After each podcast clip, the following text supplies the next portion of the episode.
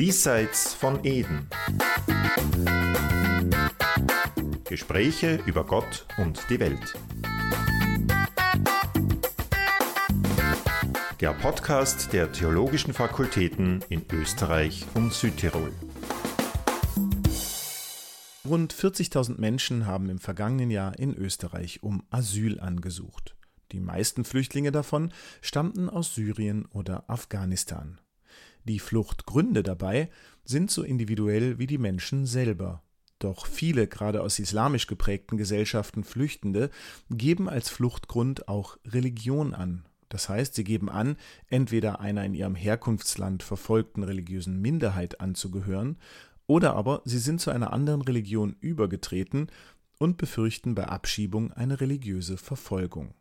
Dies, also die begründete Furcht vor Verfolgung aufgrund religiöser Überzeugung, gehört laut Genfer Flüchtlingskonvention zu den grundlegenden Definitionen des Begriffs Flüchtling überhaupt. Und damit herzlich willkommen zu einer neuen Folge des Podcasts Diesseits von Eden, sagt Henning Klingen. Diesmal zugegebenermaßen zu einem schweren Thema, der Frage nämlich, wie man mit Konversionen im Asylverfahren umzugehen hat, also mit Menschen, deren innerste religiöse Überzeugung plötzlich zu einem politischen Faktor wird, zu einem Faktor, den der Staat bei der Zuerkennung des Asylstatus bedenken und vor allem bewerten muss. Er tut das unter Berücksichtigung von Zeugen, etwa Priestern, Angehörigen oder Katechumenen, also Menschen, die die Flüchtlinge zuvor religiös begleitet haben. Aber auf Seiten der Religionsgesellschaften gibt es ein Unbehagen. Beugt sich der weltanschaulich neutrale Staat mit einer Beurteilung in religiösen Fragen nicht allzu sehr aus dem Fenster? Über solche Fragen hat im Juni eine internationale wissenschaftliche Fachtagung in Wien beraten. Initiiert wurde sie vom Wiener Kirchen- und Religionsrechtler Professor Andreas Kovac und dem emeritierten Religionsrechtler Professor Richard Protz. Beleuchtet wurde die Frage von Konversionen im Asylverfahren dabei aus rechtlicher, theologischer und auch aus praktischer Sicht. Das wollen wir jetzt hier auch in unserem Podcast im Kleinen sozusagen nachstellen. Daher genug der langen Vorrede und hinein in die Arena.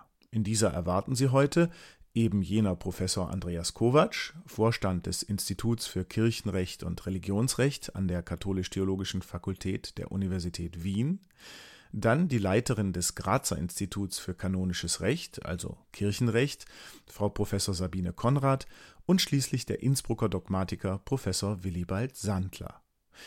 Ich habe Professor Kovac zunächst gebeten, einmal die Relevanz des Themas deutlich zu machen und, etwas gründlicher als in meiner Einleitung, darzulegen, was Religion und Konversion überhaupt mit dem Thema Asyl zu tun hat.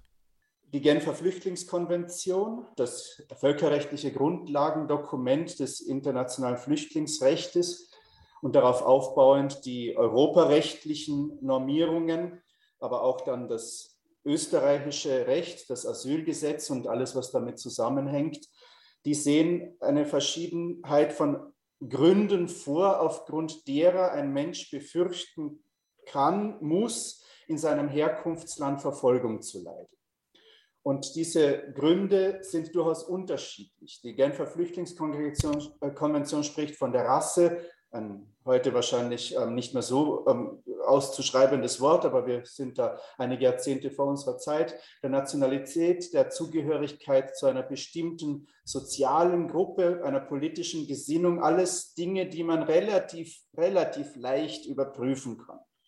Ähm, daneben ähm, sticht eben der Fluchtgrund Religion heraus, weil Religion wesensmäßig innere Vorgänge in einem Menschen betrifft. Die innerste, die zutiefst innerste Überzeugung eines Menschen im Blick auf seinen Platz in der Welt und ihrem Ganzen betrifft, sodass von außen, aus der, aus der Sicht des Staates, ein Zugriff auf diesen Bereich, zumal im weltanschaulich religiös neutralen Staat, immer mit Schwierigkeiten verbunden. Unsere Tagung hat sich jetzt befasst und das Thema betrifft ja nicht nur diese Tagung, sondern ist eben, wie Sie richtig sagen, ein sehr, sehr aktuelles, immer wiederkehrendes, auch medial aufpoppendes Thema, den Umgang jetzt nicht grundsätzlich mit diesem Grund Religion, sondern mit der Frage, wie gehe ich mit Menschen um, die am Weg ins neue Land, ins, ins, ins Fluchtland oder auch erst im Fluchtland eine eine Transformation ihrer religiösen Identität erleben, die dann ähm, in irgendeiner Weise feststellbar, wenigstens für sich selber fest, festmachbar, ähm, eben eine neue religiöse Identität ausbilden, sprich konvertieren, sich von einer Religion, der Herkunftsreligion, einer neuen Religion zuwenden und dadurch erst eben befürchten müssen, in ihrem Herkunftsland verfolgen zu werden.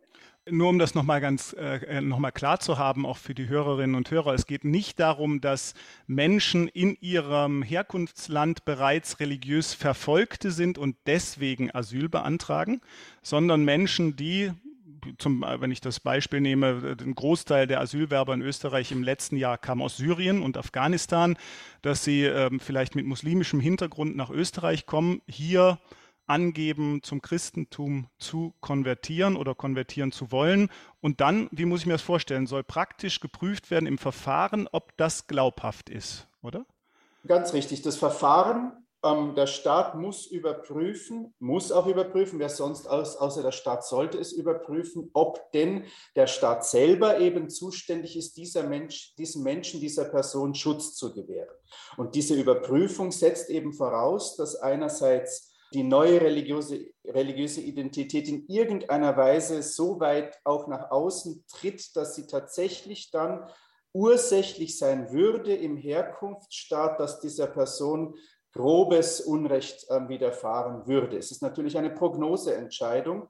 Ähm, es geht nicht darum, und das war eben Teil der Diskussion und ist es nach wie vor festzustellen, ob, es, ob dieser Mensch jetzt von einer falschen Religion zu einer wahren Religion konvertiert ist oder ob der Staat sich in irgendeiner Weise wertend zu den verschiedenen Religionen verhält, sondern es geht eben darum herauszufinden, ähm, ob dieser Person jetzt aufgrund der neuen Umstände Verfolgung droht ob zum Beispiel jemand, der vielleicht gar nicht als Flüchtling das Land verlassen hat, weil er im Ausland berufstätig war oder, oder Studierender war, ähm, jetzt eben aufgrund der neuen Situation tatsächlich die Voraussetzungen erfüllt, als Flüchtling anerkannt zu werden und dementsprechenden Schutz zu genießen. Wir werden sicher gleich noch mehr darüber sprechen, was das auch für das, äh, das ist Ihnen ja auch ein wichtiger Punkt, fürs Verhältnis von Kirche und Staat, äh, was das betrifft. Aber zunächst vielleicht Frau Professor Konrad aus kirchenrechtlicher Sicht. Sagt das Kirchenrecht in irgendeiner Form etwas zu, dem, zu dieser Causa, zu diesem Thema eigentlich? Das ist selbstverständlich auch für die Kirchen ein Thema, das sich natürlich vor allem seit dem Jahr 2015 mit der großen Flüchtlingswelle ähm, noch verschärft hat. Also es ist ganz stark zu beobachten, dass die Erwachsenentaufen seit 2015, auch 16, 17 und so weiter. Es gab nur einen kleinen Einbruch im Jahr 2020 wegen Corona, weil einfach die Flüchtlingsströme abgerissen sind. Aber dass die Erwachsenentaufen, äh, die Zahlen sehr stark äh, in die Höhe gegangen sind ähm, das ist eben auf diese äh, Konversionen zurückzuführen. Also es wird zum Teil berichtet von mehreren Dutzenden und Hunderten äh, Erwachsenentaufen, die auf diese Konversionen von Asylwerbern zurückgehen. Aber da wir ja äh, verschiedene ähm, kirchliche Gemeinschaften und Kirchen sind, gibt es natürlich auch keine gemeinsame Statistik. Aber es ist jedenfalls stark gestiegen. Und ähm, die österreichischen Bischöfe haben da schon im Jahr 2015 reagiert und haben die sogenannten Richtlinien der österreichischen Bischöfe zum Katechumenat von Asylwerbern veröffentlicht. Dieses Katechumenat müssen eigentlich alle Erwachsenen, die sich taufen lassen wollen, durchlaufen. Das ist ein Jahr der Vorbereitung auf die Taufe. Und das Ziel ist, dass die Taufwerber sich ein ganzes Jahr, also ein Kirchenjahr lang mit dem christlichen Glauben und auch mit der Liturgie und mit den christlichen Festen äh, beschäftigen können und dass sie durch das Mitleben des Kirchenjahres und der kirchlichen Feste, Weihnachten, Ostern und äh, alle anderen Feste, dass sie dann in, durch dieses Jahr in den Glauben hineinwachsen können. Und dann ideal wäre natürlich dann die Taufe in der Osternacht. Also das ist für alle Erwachsenen gleich, aber man muss natürlich bei Asylwerbern, vor allem die aus einem anderen Kultur- und Religionskreis kommen, besondere Aufmerksamkeit auf diese Vorbereitung legen und auch andere Inhalte. Und das haben die österreichischen Bischöfe auch so festgelegt und veröffentlicht, dass zum Beispiel die Begleitung eine ganz andere ist. Also das ist nicht nur was die Glaubensinhalte oder andere äh, Inhalte wie zum Beispiel die Stellung der Frau oder das christliche Eheverständnis oder das Verständnis persönlicher Freiheit angeht, sondern das sind auch ganz praktische Unterstützungen, die da geleistet werden, wie zum Beispiel die Hilfe bei Behördengängen Herr Professor Kovac hat eben schon davon gesprochen, dass ja das Thema Konversion was sehr Intimes ist. Es geht um eine Ich-Du-Beziehung, um eine Glaubensbeziehung. Und Kritik wurde immer wieder daran laut, dass das, was in Behörden dann passiert, ja äh, so etwas wie Glaubensprüfungen seien, unter Anführungszeichen. Und das, also da können wir vielleicht gleich noch kurz drüber sprechen, was daran die Kritik konkret ist. Aber äh, wie stellt sich das denn theologisch dar, Herr Professor Sandler? Kann man überhaupt äh, einen Kanon festlegen, den es zu wissen, zu lehren, zu lernen gilt, damit eine Konversion gültig ist? Oder gibt die Theologie irgendwas an die Hand, wo man sagen kann, das sind Kriterien, die man einhalten muss, wenn man glaubhaft konvertieren will? Also von einer biblischen Grundlage her ist Bekehrung ein lebenslanger Prozess, äh, der keineswegs etwa äh, durch eine Taufe abgeschlossen ist, sondern erst anfängt. Und das Zweite ist eine letzte Beurteilung ob eine Bekehrung authentisch ist oder nicht, ist etwas, äh, was Gott selbst äh, sozusagen vorbehalten ist. Das ist eine Sache vom jüngsten Gericht, da können wir nichts sagen. Äh, das heißt aber nicht, dass es keine Kriterien geben würde. Es wird selbstverständlich vorausgesetzt, wieder auf biblischer Grundlage in den Evangelien, wo Meta, Metanoi, Metanoen, Umkehr, etwas ganz Zentrales ist, dass es eine Minimalvoraussetzung ist, den Glauben, den man erfährt, nicht nur zu behaupten, sondern zu leben. Und das hat eine öffentliche Gestalt, äh, das ist öffentlich sichtbar und ist auch, äh, wie biblisch betrachtet ist, mit, mit Verfolgungen auch sehr oft verbunden. Nur ist diese äußere Sichtbarkeit ein notwendiges Kriterium, aber kein hinreichendes Kriterium. Ob eine, äh, wie tief und echt eine Bekehrung ist, ist letztlich nicht, nicht zu beurteilen. Dann könnte man natürlich sagen, okay, interessiert uns nicht. Wir brauchen ja sowieso nur die äußere Sichtbarkeit davon. Und das haben wir ja, äh, wenn ein Mensch äh, äh den Glauben lebt, äußerlich sichtbar. Aber wie es etwa an den Beispielen der Jünger, etwa von Petrus mit seinen mehreren Bekehrungen deutlich wird, ist ein Ernstfall, einer, wo man sehr leicht einknicken kann und dann die Bereitschaft, den Glauben offen zu leben, äh, dann sehr stark zurücknimmt. Und das sind Dinge, äh, die bei einer richterlichen Befragung natürlich hochrelevant sind. Und wie weit das der Fall ist, dass tatsächlich eine Gewissensentscheidung dazu führt, wie etwa im Fall Jägerstätter, ja, dass jemand wirklich im letzten sagt, ich lebe das durch, selbst wenn das enorme Konsequenzen für meine Familie und mich hat, das ist nicht voraussagbar, aber es ist auch nicht voraussagbar, dass es nicht kommt. Wenn ich ähm, Ihr Plädoyer bei der Tagung richtig verstanden habe, dann üben Sie ja auch eine gewisse Kritik daran, dass es so, wie es jetzt läuft, nicht ideal läuft, dass der Staat zu Recht ein Interesse daran hat, ob Abläufe und Wege von Konversion glaubhaft seien, weil sonst würde er ja, wenn ich es richtig verstanden habe, äh, quasi Kompetenz abtreten. Ja? Also er muss weiterhin die Hand darüber halten, über dieser Frage oder das beurteilen können irgendwie. Zugleich aber stellen Sie fest, dass die Kirchen und Religionsgemeinschaften stärker einzubinden seien. Wie, wie, wie passt das zusammen? Was stellen Sie sich konkret vor? Was müsste sich verändern? Jetzt schaut es so aus, dass eben der, die einzelnen Schutzsuchenden befragt werden und in diesem Befragungsprozess auf der Suche nach der Ernsthaftigkeit der Konversionsentscheidungen sehr schablonenhafte Frageschemata angewandt werden, die zum Teil ähm, je nachdem, wer eben Richterin oder Richter ist oder auch Verwaltungsorgan, gar nicht wirklich auf die konkrete Situation eingehen und zum Teil noch nicht einmal auf die konkrete christliche Kirche, sodass zum Beispiel, das sind allerdings ausgerissene Fälle, aber immerhin gibt es auch die, evangelische Konvertiten nach katholischen Propria befragt werden, ähm, was natürlich völlig abwegig ist. Die Kritik, die ich ähm, geäußert habe und nach wie vor äh, trage, ist, dass eben durch reine Wissensfragen der Staat nicht überprüfen kann, plausibel, ob denn nun tatsächlich im Herkunftsland Verfolgung droht. Weil reine Wissensfragen A angelernt sein können und B über die religiöse Identität eines Menschen wenig bis nichts aussagen. Und hier ist nun die große Frage. Ähm, auf der einen Seite gibt es Bischöfe, gibt es Kirchenvertreter ähm, sämtlicher Kirchen, soweit ich das überblicke, die meinen, die Kompetenz, das zu entscheiden, liegt in der institutionellen Kirche.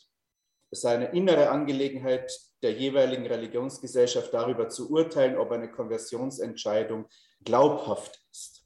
Das sehe ich dezidiert nicht so, ähm, weil die private Entscheidung einer menschlichen Person, diese oder jene Religion zu haben, nun mal mit den inneren Angelegenheiten, wie dann die Gemeinschaft ihrer Religion lebt, wenig bis gar nichts zu tun hat. Sehr wohl ist es eine innere Angelegenheit der katholischen Kirche, ähm, festzustellen, dass diese Person aufgrund der Taufe zu ihr gehört. Das Faktum der Taufe ähm, darf und kann der Staat nicht in Zweifel ziehen. Ähm, nun urteilt aber der Staat nicht über das Faktum der Taufe, sondern trifft eine Prognose, ob aufgrund der Taufe und sonstiger religiöser Äußerungen nach außen im Herkunftsstaat Verfolgung leidet. Das heißt, hier muss noch wesentlich weiter in den inneren persönlichen Bereich eingedrungen werden. Das hat er allerdings mit, mit dem Religionsfreiheitsrecht der Kirche als solcher nichts zu tun, sondern mit der individuellen Religionsfreiheit des Menschen, der seine Religionszugehörigkeit ähm, gewechselt hat, sein Bekenntnis, seine Identität geändert hat oder dabei ist, es zu ändern, ähm, sodass der Kollege Sandler hat gesagt, Franz Jägerstätter erwähnt, man nicht davon ausgehen wird dürfen, dass von einem Konvertiten ähm, ein Martyrium erwartet werden darf. Das würde sämtlichen menschenrechtlichen Standards widersprechen weil das würde voraussetzen, dass jemand bis in den Tod, aufgrund staatlicher Zumutung bis in den Tod getrieben wird, um seine, Religions, äh, seine Religionsfreiheit weiter auszuüben.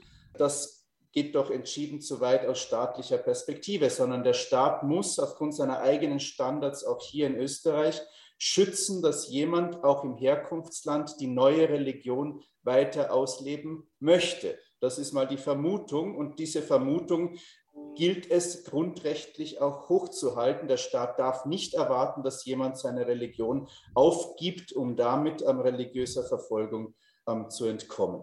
Mhm. Auf der anderen Seite die, die Frage nach der Einbindung von kirchlichen Auskunftspersonen. Das geschieht natürlich im Sinn von Zeugenbefragungen.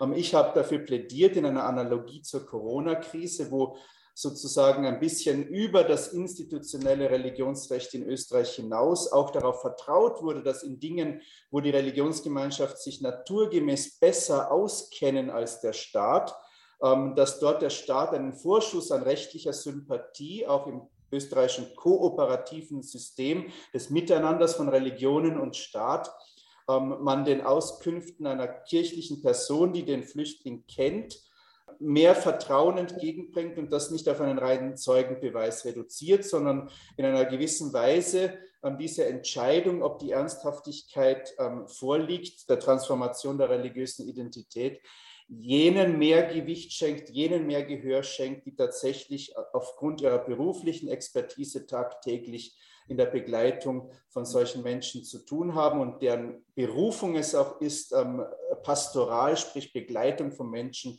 in spirituellen, in religiösen Fragen zu tun, was, ein, was einem staatlichen Organ schlichtweg nicht zugemutet werden kann, aber auch nicht zugemutet werden darf, weil ähm, der Richter, die Richterin religiös weltanschaulich super partis ist. Und ein abschließendes Wort dazu, dabei aber selbstverständlich immer seine, ihre eigene Persönlichkeit mitbringt, sodass es auch ein gewisses Glücksspiel ist, ob, ein, ob eine schutzsuchende Person ähm, an, eine, an ein entscheidendes Organ trifft ähm, auf Seiten des Staates, wo eine gewisse Sensibilität für religiöse Fragen vorherrscht oder nicht, oder im schlimmsten Fall sogar eine innere Aversion, ein kämpferischer Laizismus gegen alles, was Religion betrifft, ähm, auch auf Seiten von Rechtsentscheidern nicht von vornherein auszuschließen ist, weil auch die sind Menschen.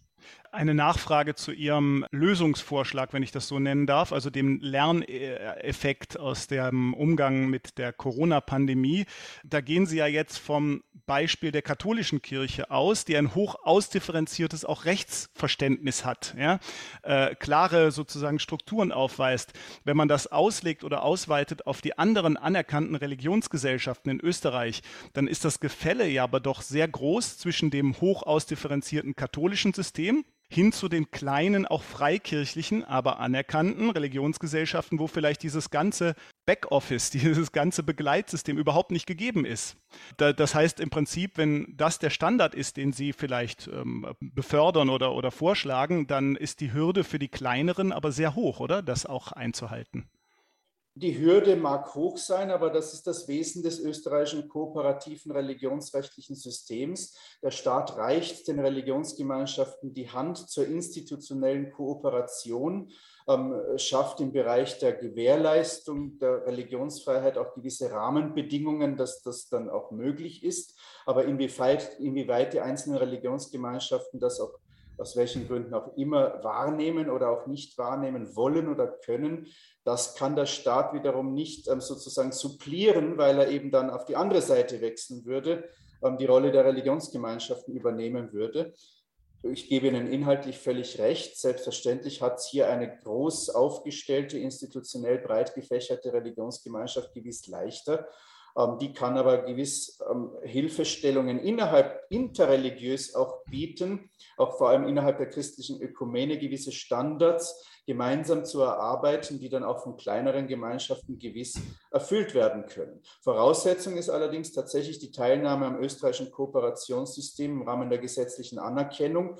Das heißt, nicht jede christliche Denomination, gerade im freikirchlichen Bereich, ist ja automatisch eine gesetzliche anerkannte Religionsgemeinschaft. Sehr wohl haben wir allerdings es geschafft, dass wir in Österreich ähm, die Freikirchen in Österreich einen Dachverband haben, der in sich eine sehr bunte ähm, Gruppierung von, von sehr lebendigen ähm, Freikirchen umfasst, die ähm, zusammen und jede für sich gesetzlich anerkannte Gemeinschaften sind. Und hier sehe ich eigentlich keine natürlichen ähm, Widersprüche gegen die Möglichkeit, dass es auch aus, dieser, aus diesen Gemeinschaften heraus seriöse Kooperation mit dem Staat geben könnte. Mhm.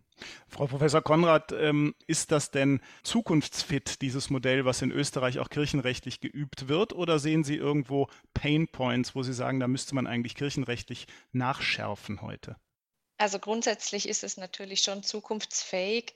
Und es ist ja auch sehr wichtig, dass man gerade im Katechumenat und bei der Begleitung von Taufwerbern ähm, sehr individuell vorgeht. Also das ist ja überhaupt nicht gesagt, dass man nach einem festen Schema das alles äh, beachten muss, äh, sondern wenn jemand zum Beispiel Defizite bei äh, den Themen Stellung der Frau, christliches Eheverständnis oder diesen äh, Dingen hat, dann ist es natürlich äh, äh, selbstverständlich, dass man da individuell drauf eingeht und äh, jemand anders bringt dieses Verständnis von sich aus mit und äh, muss vielleicht in anderen Dingen nochmal äh, speziell ausgebildet werden oder auch in Glaubensfragen. Ähm, von dem her ist es ja ähm, immer möglich, das auch, was die Bischöfe hier vorgesehen haben, individuell anzupassen. Und das ist ja ein flexibles Vorgehen. Ähm, das also meiner Ansicht nach ähm, schon auch zukunftsfähig ist. Und die Begleitung muss immer individuell stattfinden. Wir wissen ja auch, dass das Glaubenspraxis und auch der Glaube selbst etwas so Individuelles ist. Da gibt es die verschiedensten Ausformungen und Intensitäten oder auch die verschiedensten Praktiken, die hier relevant sind für die Menschen, für ihre eigene äh, Glaubensüberzeugung wichtig sind. Insofern ist es immer eine individuelle Sache, an die, an die man sich anpassen muss, die es auch gilt zu begleiten. Und dafür sind ja die Seelsorgerinnen und Seelsorger auch da und auch ausgebildet. Mhm.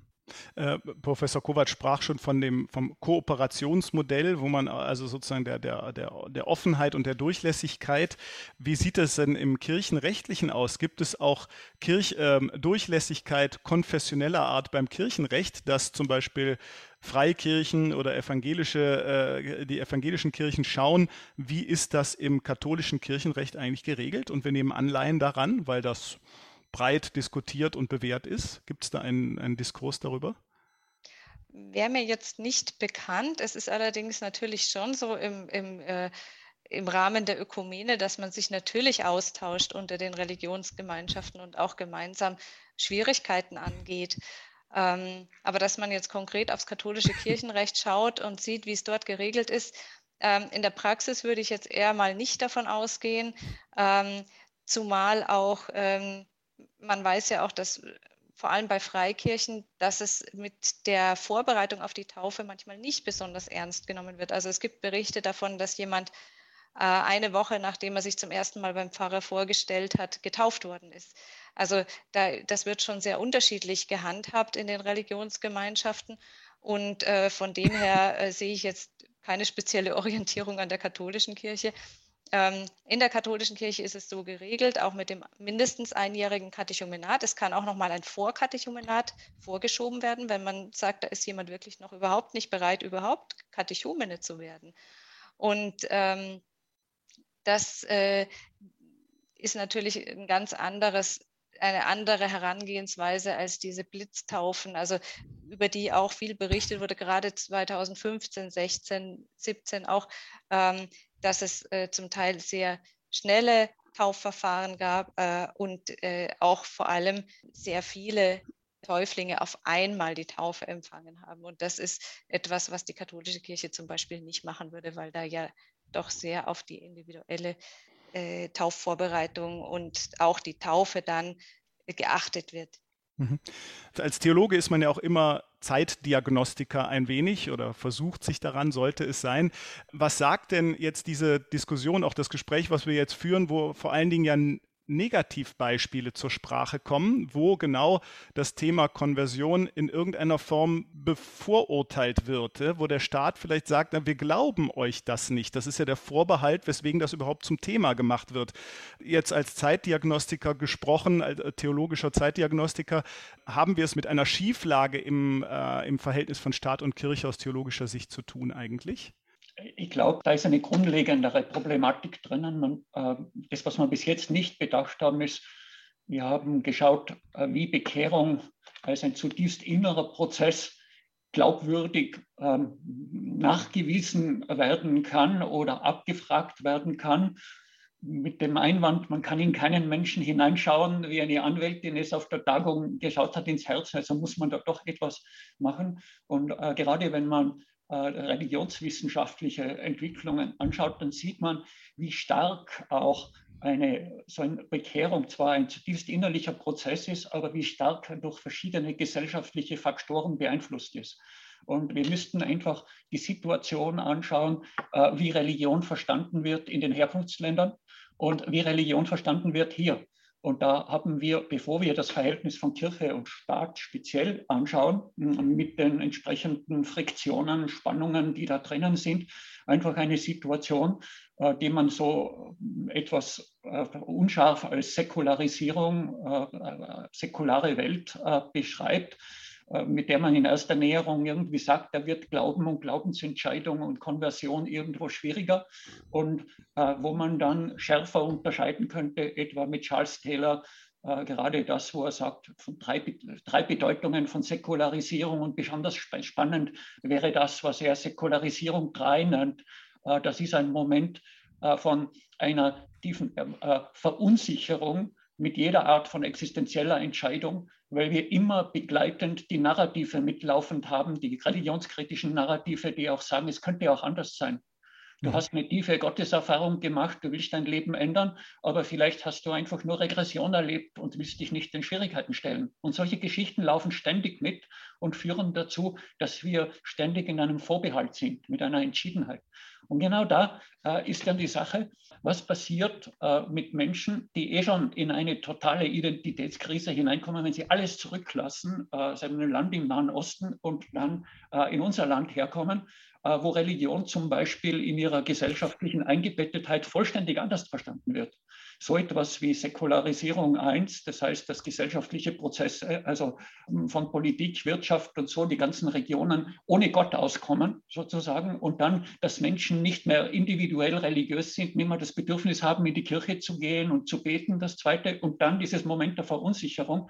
Äh, die Flüchtlinge, die ich kennengelernt habe, also Hazaras aus äh, Afghanistan, mit denen wir viel zu tun haben, da ist eine ganz andere Welt. Das ist bei ihnen nicht, also einerseits ist Religion mit Gesellschaft ganz, ganz stark verbunden. Andererseits ist für manche geradezu ein Schock, äh, dass äh, der, der, Islam, den sie kennengelernt hat, in einer Weise sich also ausgeformt wurde, äh, dass sie eine massive Verfolgung erleiden mussten.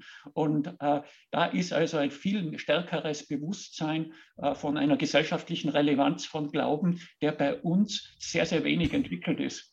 Und mhm. jeder, der eine Erwachsenentaufe macht, ist schon aus dem Durchschnitt eines oft unentschiedenen Christentums schon herausgestiegen. Und äh, wenn ein Flüchtling sich entscheidet, in diesen Prozess hineinzugehen, äh, Taufwerber zu werden, ist mit der ganzen Sensibilität, die die Richtlinien vorschreiben und dass man ja nicht zu viel darüber reden soll, ist das etwas, was normalerweise die Community mitkriegt und für manche kann das schon bedeuten, äh, dass Verwandte, die zu Hause sind, schon in Bedrängnis geraten.